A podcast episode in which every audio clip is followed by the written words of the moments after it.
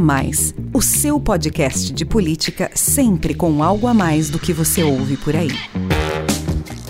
Olá, sou o Rafael Lisboa e tem início agora mais um episódio do podcast A Mais, o seu podcast de política sempre com algo a mais para você. O A Mais faz parte da Bússola, que é uma plataforma de conteúdo estratégico, parceria da revista Exame com o grupo FSB.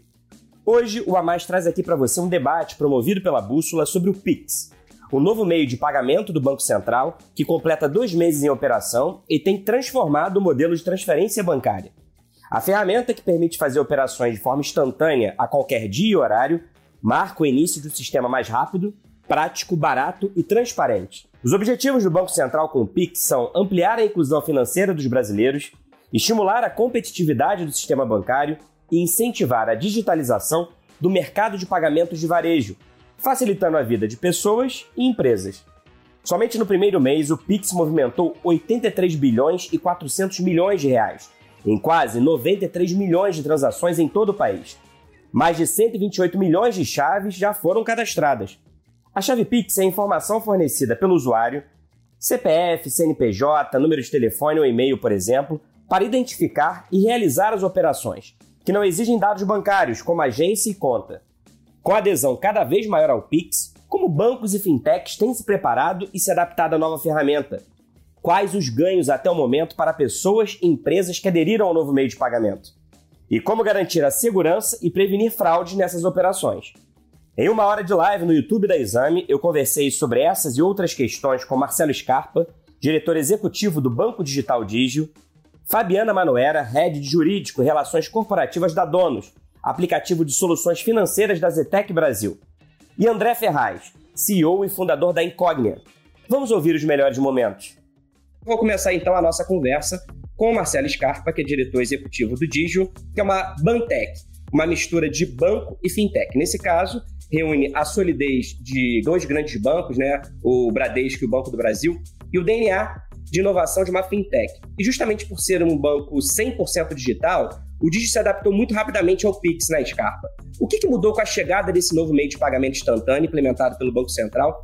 E quais são as vantagens, tanto para o Digio quanto para os clientes? Primeiro, acho que a, população ela vem se adaptando muito rápido ao Pix, né? Acho que superou é, todas as expectativas do Banco Central, é, superou as nossas expectativas também.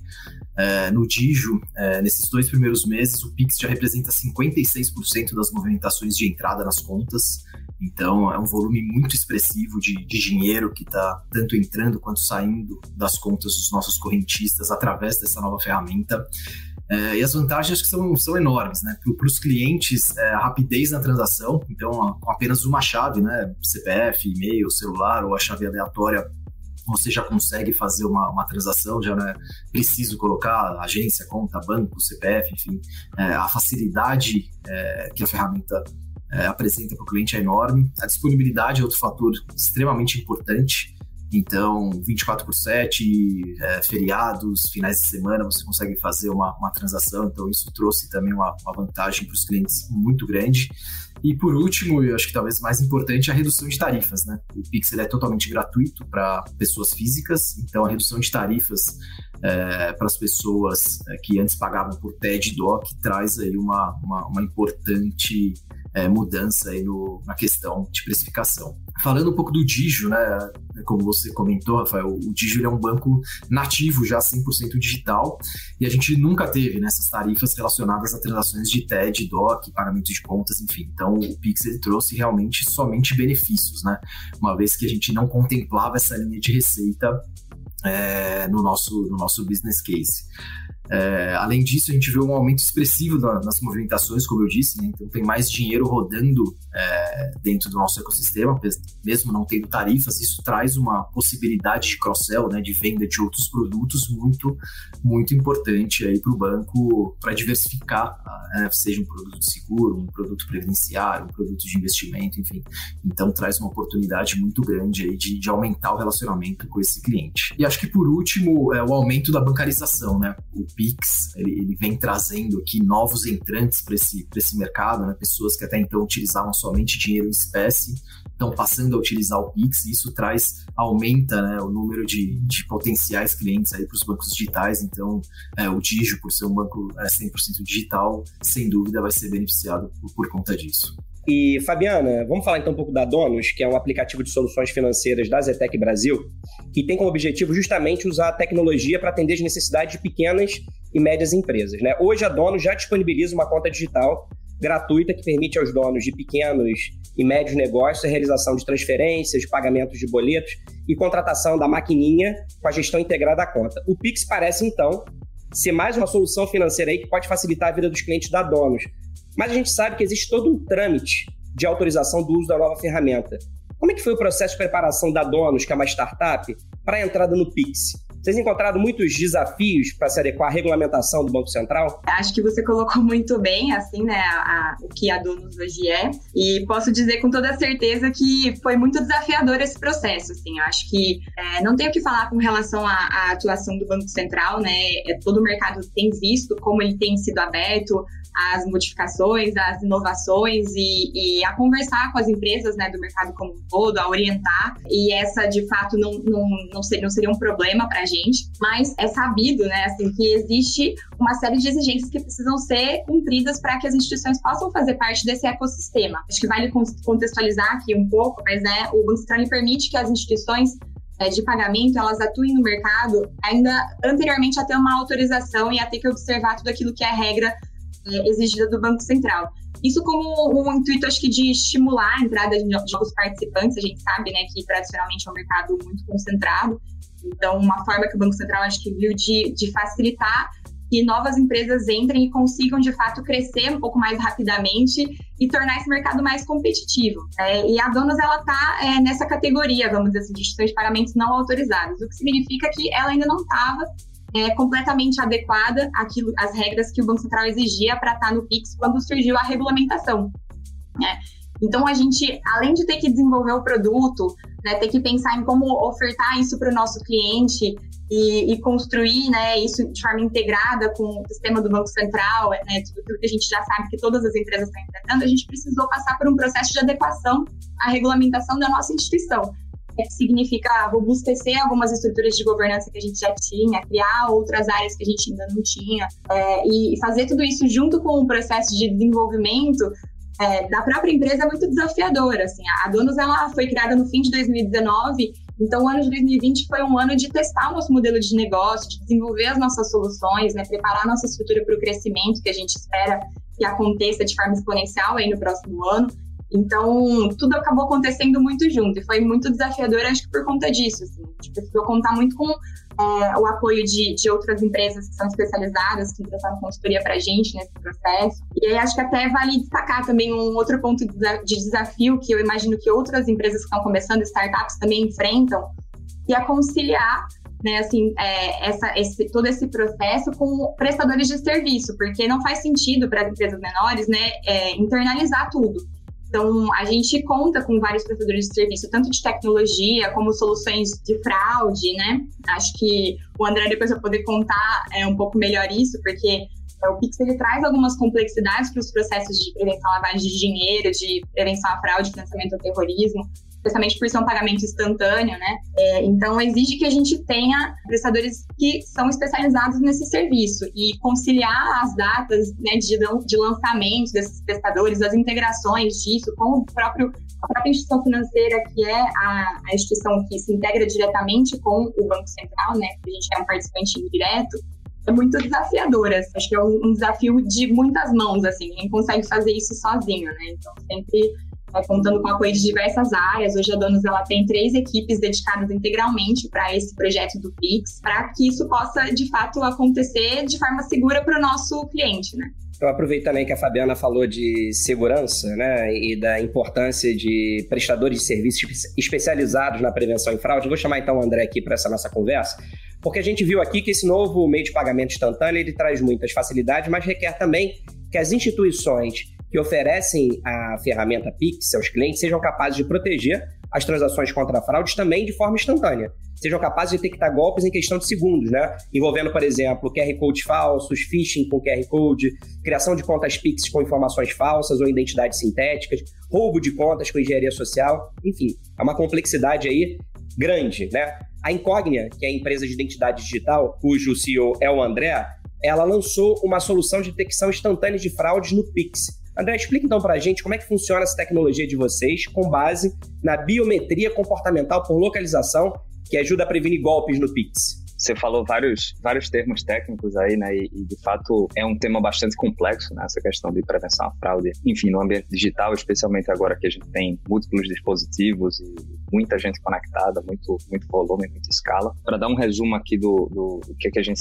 faz, né? E como é que a gente está é, atacando esses problemas no Pix que, que a gente percebeu e, e, que nos levou a criar esse produto? De forma geral, existe um grande dilema em relação à boa experiência do usuário e segurança. É, historicamente, o modo de pensar segurança sempre foi muito de criar barreiras para o usuário, de criar é, formas desse usuário provar que ele é ele mesmo. E isso acaba criando é, também problemas na experiência do usuário. Né? Então, se você começa a pedir muito código para o usuário ter que digitar, se você começa a pedir muita informação para o usuário preencher num formulário de cadastro, ou se você exige a biometria desse usuário muito frequentemente, é, isso claramente vai fazer com que o usuário se frustre um pouco ali com aquela experiência, né? É, e procure alguma ferramenta que seja mais fácil de usar. Então, é exatamente esse o, o problema que a gente quis atacar, né? Você conseguir entregar uma segurança de altíssimo nível para o usuário final, né? conseguir proteger ali aquela conta daquele usuário, é, sem onerar a experiência é, desse consumidor. Quando a gente entra nesse assunto de biometria comportamental de localização, isso foi a solução que a gente criou para esse problema especificamente. O que, que, é isso? Né? Como o nome já diz, é uma biometria, mas diferente da biometria de face, diferente da biometria, sei lá, da, da sua impressão digital, é uma biometria comportamental, ou seja, é uma biometria que lê o comportamento do usuário. E quando a gente fala da, da parte de localização especificamente, é, esse é um comportamento bastante único. Né? Ou seja, pelo menos eu não conheço ninguém que está sempre no mesmo ambiente que, que eu estou o tempo todo. Né? É, provavelmente isso é a mesma coisa para todos vocês. Então, é, a gente entendeu que esse comportamento de localização, os locais que você frequenta, quando você vai para esses locais, de fato é um comportamento único para cada pessoa e isso poderia sim servir como uma identidade digital é, para os usuários. Mas com qual vantagem? O usuário está se movendo o tempo inteiro e ele não precisa fazer nenhuma ação além disso para poder provar que ele é ele mesmo. Né? Então, por conta disso, a gente conseguiu conciliar uma identidade que ela é única para cada usuário né? e ela é bastante segura, difícil de outra pessoa é, se passar por você, mas por outro lado, ela não exige que você faça nada além do que você já faz, que é se deslocar normalmente. Então, com isso, a gente conseguiu achar um equilíbrio entre boa experiência do usuário e segurança. E hoje em dia, essa tecnologia tem sido usada é, por diversas fintechs, é, meios de pagamento, bancos e, e, e também varejistas, para garantir, primeiro, uma experiência segura no processo de abertura de conta. Aí, quando a gente está falando de abertura de conta no, no, sistema financeiro, é uma das informações que está sempre presente é o endereço, por exemplo. Então, a gente consegue comparar aquele endereço declarado ao comportamento do, do dispositivo né, e saber se, se a pessoa está falando de fato está é, tá passando a informação correta de onde ela mora. Uma boa experiência também no momento de autenticação, então, em vez de você ter que digitar uma senha, em vez de você ter que digitar múltiplos códigos para conseguir acesso ao aplicativo, é, se você está acessando de um local seguro para o seu perfil, né, você consegue acessar com menos fricção. Né? Então, vamos supor que você está em casa, vamos supor que você está no escritório, está no local que você frequenta bastante, né? Você conseguiria entrar ali com facilidade. E a mesma coisa se aplica a pagamentos. Né? Quando você está fazendo um pagamento, seja numa loja física, seja um pagamento remoto, é, avaliar sempre se aquele celular né, que está ali fazendo aquele pagamento de fato pertence é o dono daquela conta e se o comportamento daquele, daquele dispositivo ele é consistente com o histórico que se conhece é, daquela conta especificamente. Enfim, então com isso a gente tem, tem tido aí um, um sucesso bem é, expressivo nesse momento do Pix, justamente porque a questão do pagamento instantâneo também cria uma expectativa nas pessoas de boa experiência, né? e, e uma experiência em que a gratificação ela é instantânea e que você tem poucas barreiras pela frente. Em resumo, é isso aí que, que a gente tem feito. Enfim, o negócio tem crescido bastante. É bem interessante aí essa biometria por localização comportamental, né? É diferente e, e como você disse, assim, né? Na verdade, tem que buscar o equilíbrio entre a segurança, que é fundamental, mas sem atrapalhar a experiência, porque a característica do Pix é justamente a agilidade, né? A rapidez. Ô, Scarpa, você falou logo na sua primeira resposta que hoje as operações com Pix nesses dois primeiros meses já representaram 56% das transferências feitas pelos clientes aí do Digio. Quais podem ser os obstáculos para que o Pix continue avançando? Você acha, por exemplo, que as pessoas conhecem pouco a nova ferramenta? E qual é o potencial, na sua opinião, para que ele se torne o meio preferencial de pagamento? Isso pode acontecer? Eu pergunto isso porque a gente sabe que os brasileiros eles estão muito acostumados à compra parcelada, que é uma forma de financiamento. E eu acho que dificilmente será substituída com a entrada do Pix. O que, que, você pensa sobre isso? Rafael, esse é um ponto central aí da discussão, né? O efeito no mercado de crédito, né? Os consumidores brasileiros, eles são muito adaptados à compra parcelada, né? Muito é, difundido no mercado hoje a, a compra parcelada, diferente de outros países. E como você bem disse, é uma forma de financiamento, né? Isso dificilmente vai ser, vai ser substituído por conta do Pix. É, a linha de crédito, né, quando você dá um, uma linha de crédito no, no, cartão de crédito, ela é uma forma de antecipação de consumo. Né? Você antecipa um consumo através de uma linha de crédito oferecida por uma instituição financeira. Então, é, isso não deve sofrer é, com a entrada do Pix. Então, é, o Digio, hoje, grande parte do portfólio, do ativo do Digio hoje é cartão de crédito. Então, a gente está tranquilo com relação a isso. Já o crédito à vista, a gente vê uma, uma, uma possível impacto por conta do Pix, porque aí é, realmente o cliente ele pode trocar é, a utilização do, do crédito por, por, uma transação de Pix, mas eu vejo muito mais o impacto no débito e principalmente no boleto, né? O varejo virtual, é, acho que aqui não tem ponto de interrogação, né? Quem compra com boleto espera até dois dias para que a mercadoria seja aprovada, tenha a, a, a compensação do boleto, certamente ele vai preferir a instantaneidade do Pix, né? O, o lojista recebe o dinheiro na hora, ele já pode despachar o produto, então acho que o boleto realmente ele está com, com os dias contados aqui, né? Eu acho que a gente ainda tem um potencial enorme de diminuição do uso do dinheiro de, em espécie. Né? Acho que os principais concorrentes aqui, seja do, do, mercado de bancos digitais, enfim, da indústria, é reduzir o uso de dinheiro é, vivo. Tem alguns estudos que falam que em até 10 anos, até 2030, o uso do Pix já vai ser maior do que o uso do dinheiro em espécie. Então, é, acho que isso traz uma oportunidade é, de bancarização dos clientes muito importante. Então, acho que tem um, um potencial muito, muito importante é, com relação a trazer essa, essa, população que hoje é desbancarizada para o mundo é, de bancos digitais, enfim, do mundo formal aí de, de bancarização. Acho que aqui, falando um pouco de entrave, que você falou, de obstáculos, é, o, o, Pix está ganhando muita popularidade entre as pessoas físicas, né? Como eu falei no começo, na, na primeira pergunta, acho que teve superou as expectativas é, o Pix na pessoa, na pessoa física, mas na pessoa jurídica, no entanto, a história é outra, né? A gente vê ainda não está totalmente difundido é, em pessoas jurídicas e empresas, né? Teve um balanço, o último balanço aqui do Banco Central mostrou que 84% das operações do Pix ocorrem entre pessoas, pessoa para pessoa, pessoa física para pessoa física. Só 6% envolvem transferências de pessoas para empresas e só 3% de empresas para empresas. Então tem um universo muito grande ainda para as empresas, para o varejo é, utilizar o Pix, né? Quando a gente fala lá, já tem o Brasil já tem 116 milhões de chaves cadastradas no Pix em, em, dois meses, então acho que foi um sucesso muito grande. E a gente desses 116 milhões de chaves cadastradas, apenas 5 milhões são chaves de empresas.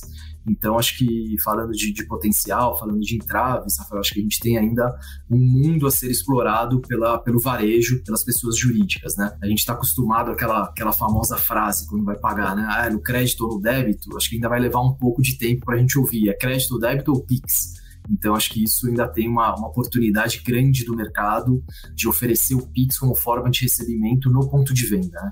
Então, e acho que para o pequeno varejista, né, o pequeno varejista que recebe né, o pipoqueiro, o vendedor, né, o cabeleireiro, né, o pequeno varejista que recebe via débito, principalmente, paga altas taxas no débito, quando ele passar a receber via Pix com certeza ele vai ter uma diminuição de, de, de, tarifas, né? Tem desintermediação, principalmente do adquirente aí, vai trazer uma, uma um benefício muito grande para o pequeno varejista recebendo no Pix. Então, como potencial, acho que de largada a pessoa física já saiu muito bem, já, já largou muito rapidamente, mas a pessoa jurídica ainda tem, tem muitos passos para crescer ainda. Como você falou, justamente porque a Donos é um aplicativo, é uma aplicação financeira para ajudar e facilitar a vida de pequenas e médias empresas. Eu vou chamar então a Fabiana aqui de novo para o bate-papo, é, para saber como é que isso vai impactar aí as empresas é, desse ecossistema, Fabiana. Porque, como disse aí o Scarpa, uma das expectativas com o Pix é justamente redução do uso de dinheiro espécie. Ele fez aí até uma previsão aí de que daqui a alguns anos vai, o Pix vai ultrapassar né, as operações com dinheiro em espécie. Porque essa ferramenta ela estimula a maior bancarização, da, dos brasileiros, digitalização da economia. Que benefícios esse movimento traz às micro, pequenas e médias empresas que são público-alvo da Donos? É, bom, assim, acho que o, o, Marcelo ele já colocou muito bem, assim, né, sobre os benefícios do Pix e até em relação para o que pode ser possível para as empresas, né, não, não é diferente da, daquele benefício que a gente vê para a própria pessoa física, em questão de agilidade, simplicidade, diminuição de custos, né, é, a, o PME ele também vê isso como um benefício. A questão que eu acho que é tudo parte de um grande processo, né? Assim, eu diria que é, antes do PIX, é, o grande estímulo para a bancarização e diminuição do dinheiro espécie foi o movimento de surgimento das fintechs. Então, assim, a própria disponibilização de uma conta digital, como é o caso da Donos, por exemplo, sem um grande custo, que seja de fácil utilização né, pelo, pelo pequeno empresário, uma conta digital que é disponível para as empresas, que elas podem abrir é, online, sem uma grande burocracia, que a gente sabe que os bancos normalmente exigem, né, de entrega de documentos e uma série de comprovações que dificultam um pouco esse processo, é o que vai mais, eu acho que ajudar né, é a transformação do mercado para que seja de fato um mercado digital e que se diminua a quantidade de uso de dinheiro espécie. O Pix ele vem como um segundo passo, né, para estimular que as pessoas usem as suas contas, né? Então assim, a partir do momento que eu entendo que é mais barato para o meu negócio eu fazer o pagamento de fornecedores via Pix e não uma TED, uma DOC, né? E, ou então que é mais simples eu fazer a gestão do que eu recebo é, via Pix e não via boleto, porque o dinheiro cai na hora na minha conta. É, e isso pode facilitar muito a gestão do meu caixa, né? Porque eu vou ter transparência ali, vai ser instantâneo, eu vou ver tudo que está entrando, eu vou conseguir acompanhar melhor é, os meus gastos, eu não vou ter custo com emissão de boleto.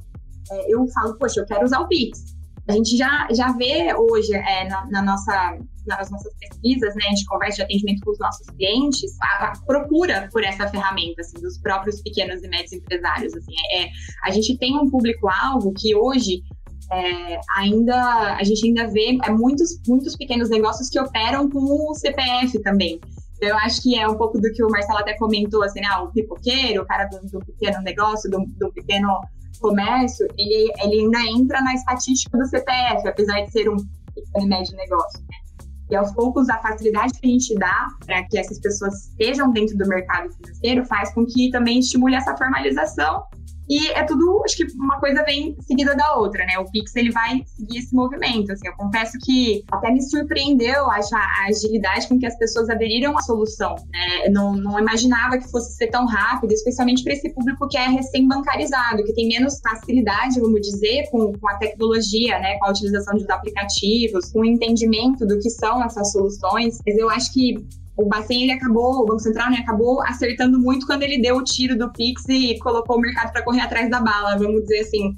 É diferente do que a gente viu com outros serviços que são regulados, né? Por exemplo, quando a gente fala de empréstimo entre pessoas, que o mercado foi se desenvolvendo, foi procurando soluções alternativas que, com base em lacunas que existiam na regulamentação, e o Banco Central teve que correr atrás para ir lá e regular e criar a figura da, da, da CEP, da SCD. Com o Pix, o Banco Central criou né, ele colocou uma data, ele não adiou a data de lançamento do Pix, apesar de a gente saber que existiram diversos pedidos para que isso acontecesse, principalmente de grandes instituições financeiras que estavam preocupadas com as questões relacionadas à fraude e etc. Então, ele exigiu que, assim, que o mercado se preparasse é, e divulgasse isso naturalmente, né? Porque aí virou uma competição para quem ia cadastrar mais chaves Pix antes e quem ia conseguir atrair mais usuários. E acho que isso tudo acabou acelerando esse movimento né, de bancarização também. Então, acho que complementar, assim, é difícil falar que o Pix sozinho ele consegue fazer toda essa transformação, mas ele com certeza é uma ferramenta é, essencial para que isso aconteça. Assim. Tem muitos, muitas questões relacionadas aí, e com certeza para o pequeno e médio vai ser um produto muito interessante. E aí, André, justamente por essa grande adesão aí da população a essas inovações como o Pix, o fato é que todo mundo tem migrado para os pagamentos mobile. E aí, como é que isso tem afetado a segurança e a prevenção à fraude de meios de pagamento, varejistas, fintechs? Minha pergunta é: esses players, eles estão preparados para pagamentos mobile? Olha, difícil generalizar aqui, mas assim, de, de maneira geral, tecnologia para resolver né, e, e, e para fazer, enfim, conseguir entregar uma experiência segura para o usuário já existe. Né? É, não necessariamente todo mundo está usando as melhores e mais modernas é, nesse momento. Mas de maneira geral, assim, eu, eu, eu diria que é, é, um ambiente é, bem melhor, né? Eu acho que principalmente quando a gente está falando de aplicativos mobile para serem usados para esse tipo de pagamento porque no aplicativo, né, o desenvolvedor do aplicativo acaba tendo muito mais poder durante a construção dele. Então, você consegue colocar mecanismos de segurança mais poderosos. Enfim, a gente está falando de um ambiente um pouco mais controlado, né, que tem uma loja fechada de aplicativos, etc. É, então, de maneira geral, eu diria que é, é, é um ambiente mais seguro é, e que, se eles estiverem usando as tecnologias corretas, é, pode é, com, com confiança.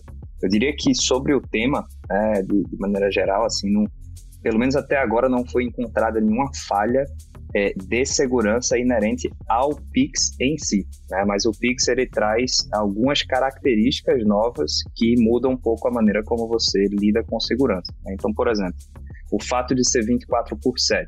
O que, é que isso significa do ponto de vista do fraudador? Agora o fraudador, em primeiro lugar, ele, ele consegue fazer expediente qualquer hora do dia, qualquer dia da semana, né? Então, por exemplo, a gente antes do Pix via que havia uma taxa muito menor de tentativas de invasão à conta, por exemplo, durante os fins de semana, justamente porque não tinha como fazer uma transferência e receber o dinheiro do outro lado na hora, né? Agora a gente está vendo já que essas tentativas de invasão de conta, elas não, não tem mais hora para acontecer. Né? Então acho que essa é uma característica é, interessante que acaba facilitando um pouco a vida do fraudador. Outro tema é, associado também ao fato de ser 24 por 7 é que você também, é, digamos, abre o mercado para fraudadores internacionais, ou seja, uma pessoa que está do outro lado do mundo, né, ele vai conseguir fazer uma transferência se ele conseguir fazer um, um ataque bem sucedido. Então você acaba também abrindo um pouco a superfície de contato. É, mas como eu falei, não existe nenhuma falha específica do Pix, né, características do Pix aqui tornam tudo mais, mais desafiador.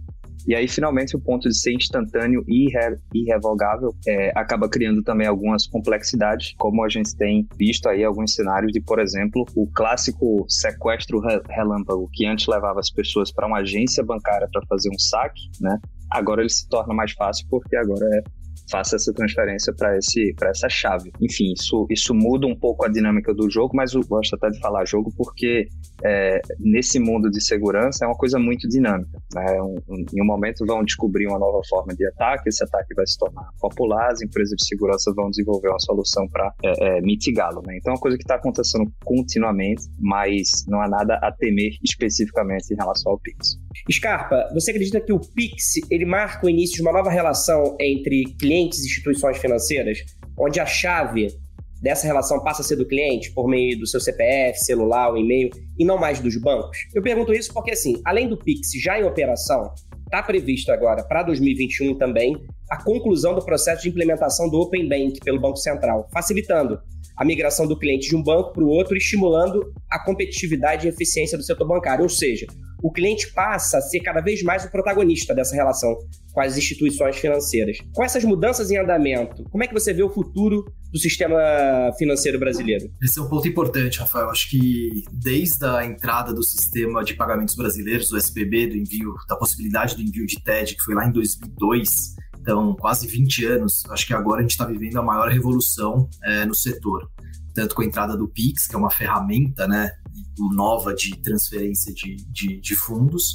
quanto à entrada do Open Banking aí prevista para esse ano. Né? Acho que o Open Banking ele amplia a oferta de serviços financeiros via a integração, via APIs, né? via integração tecnológica segura entre as instituições. Né? Então, a, a centralidade, como você bem falou, ela deixa de estar na instituição financeira e ela passa a ser do cliente. Né? O cliente ele passa a ser o dono das suas próprias informações. Então, acho que isso vai acarretar uma descentralização bancária que é fundamental para o país. Né? Hoje a gente tem mais de 80%, 81%, 82% de, do crédito no país ele é concentrado nos cinco maiores bancos. Isso é uma coisa que é, é uma jabuticaba brasileira aqui. Né? Em nenhum outro país a gente tem uma concentração bancária como no, no Brasil. Então, essa revolução, principalmente do Open Banking, ela, ela tende a diminuir essa concentração bancária que a gente vê hoje no, no mercado. Acho que ele vai trazer também, é, Rafael, uma diminuição de taxa, né? Acho que o, os clientes eles vão poder of oferecer, né? Os clientes oferecem as suas, a sua informação e as instituições, com base nessas informações, ela vai poder oferecer um, um produto com uma melhor taxa, enfim, acho que a competição que o Banco Central está fomentando com a entrada do Open Banking, ela vai ser muito, muito importante para a diminuição de taxa, para a diminuição do spread bancário é, no Brasil. Acho que aqui a gente tem um, a gente vai trazer um equilíbrio, né? Os downloads dos bancos digitais já superaram os downloads dos bancos tradicionais.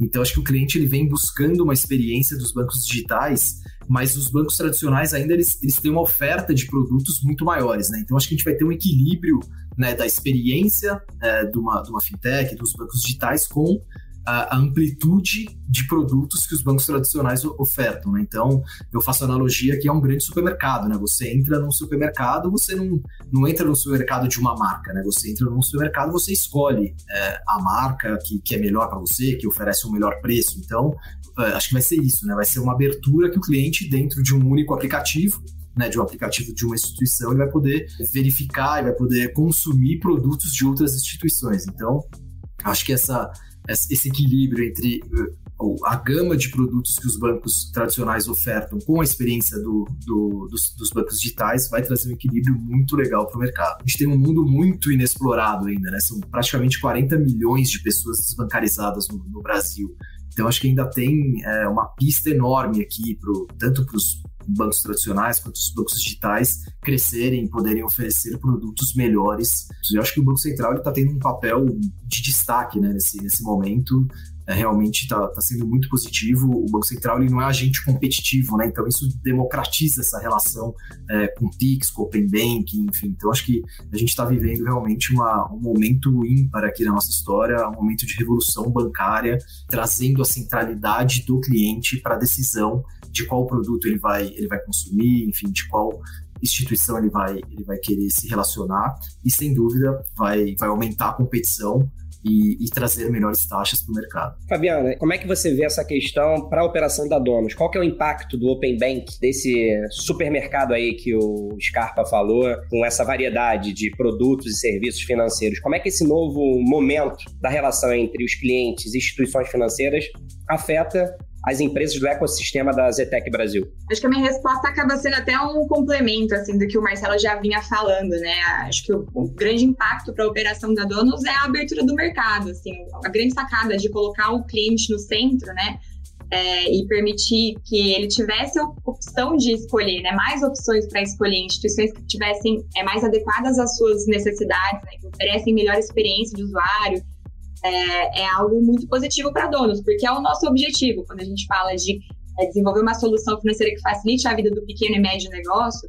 É, a gente entende que é, essa solução ela em seria mais adequada do que talvez a solução de uma outra instituição que está muito focada numa pessoa física e que faz a solução dela já pensando naquilo. Então, é, o pequeno e médio negócio ele vai entrar no mercado e tem mais chance dele escolher a donos do que talvez teria no mercado sem o Open Banking ele estaria com opções mais limitadas e teria que talvez escolher uma instituição financeira já renovada por conta de relacionamento, né, porque a Donos não teria acesso às mesmas informações que essa outra instituição teria para poder fazer uma oferta de crédito, por exemplo, com condições mais acessíveis. Então, é, esse movimento como um todo ele é muito positivo. Acho que é difícil ainda falar né, sobre mensurar sobre o impacto especificamente, exatamente na operação, porque isso ainda não está implementado, a gente ainda está né, também se estruturando, tudo muda muito rápido quando a gente fala da, da estrutura né, de uma startup. Mas em linhas gerais, assim, é, o movimento é, é, muito positivo, assim, traz uma competição muito saudável e eu acho que isso só potencializa o que hoje a gente busca é, na Zitec como um todo, assim, né? A Donos, ela é uma, um aplicativo de soluções financeiras que integra o ecossistema da Zitec, que é um hub de tecnologia né, da Ambev, acho que a gente acabou não falando isso aqui, é, e, e, esse hub de tecnologia, ele, ele tem, né, assim, como objetivo principal desenvolver soluções de tecnologia que, de fato, transformem a vida dos pequenos e médios negócios. E para isso a gente precisa de informação, né? É, para a gente poder desenvolver soluções que sejam de fato adequadas às necessidades desses negócios, a gente precisa conhecer quem é esse, essa, esse negócio, né? o que, que ele precisa de fato, qual que é a dor desse negócio. E eu só faço isso com acesso à informação, não, acho que não é segredo para ninguém, né? Hoje Assim, todas, empresas de todos os mercados, elas tratam é, dados como algo de muito valor. Se tem alguém que não está olhando para dados dessa forma, acho que está fazendo errado, é que eu uso dizer. Né? Então, assim, dentro do nosso ecossistema, obviamente que é, observando os limites da legislação e da regulamentação, a gente estimula né, o uso, uso inteligente dos dados, né, a troca de experiência entre as empresas que fazem parte do ecossistema é, relacionada ao uso desses dados, na né? intenção de que possa existir um aprendizado mútuo ali, né? Tanto sobre a, as soluções, quanto sobre é, o modo de utilização dos aplicativos para os usuários.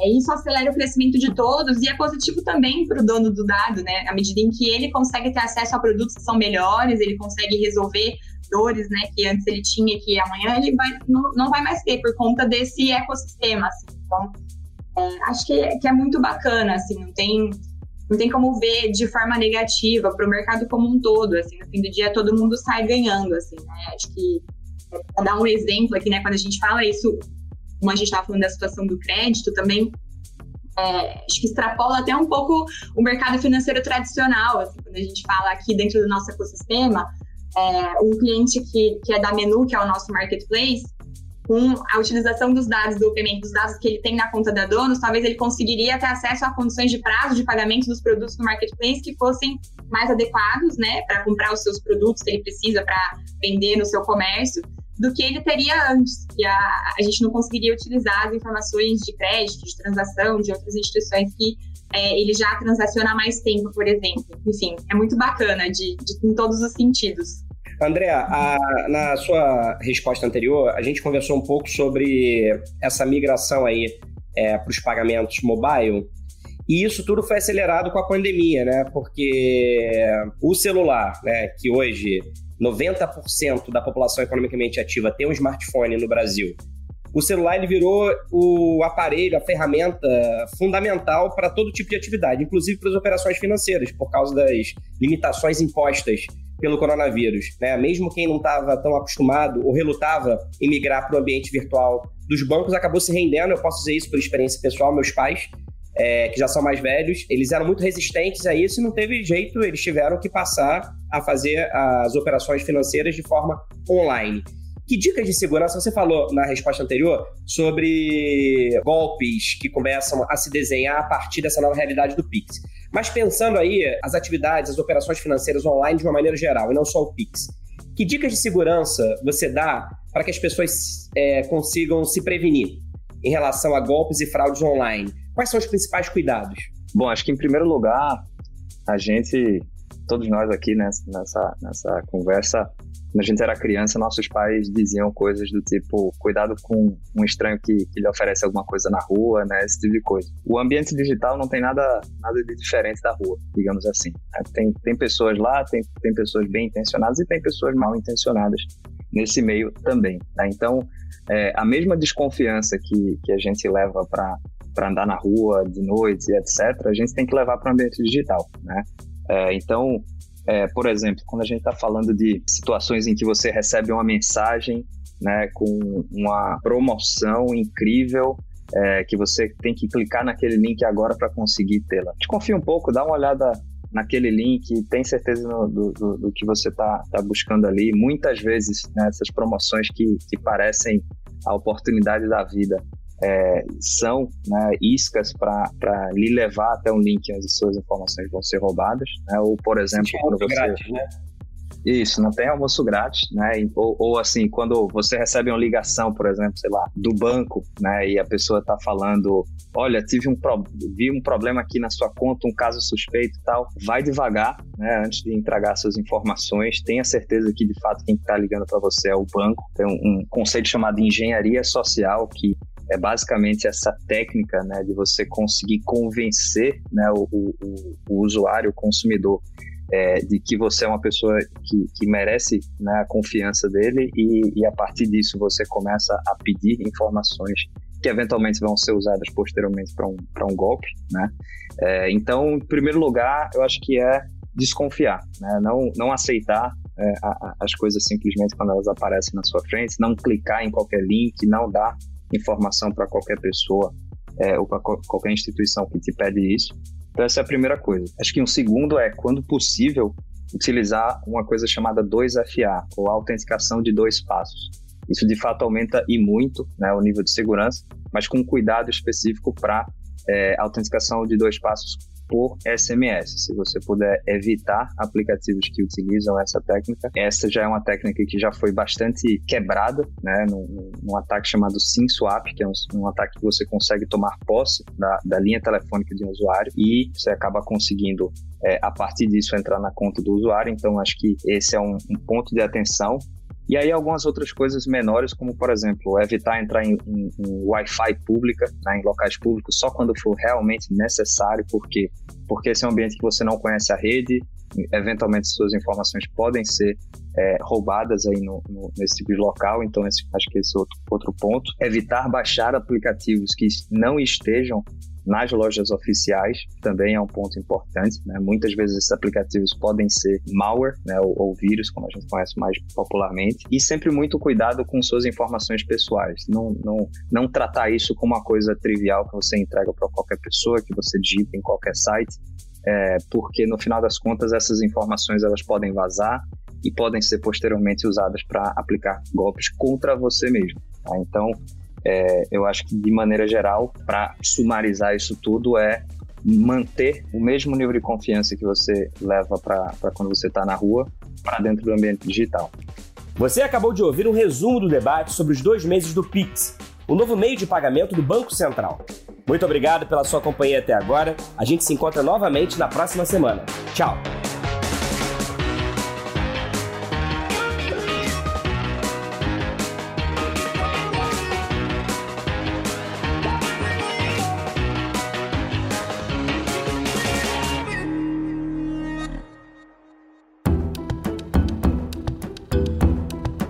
Edição Guilherme Baldi, este podcast faz parte da plataforma Bússola, um produto do grupo FSB.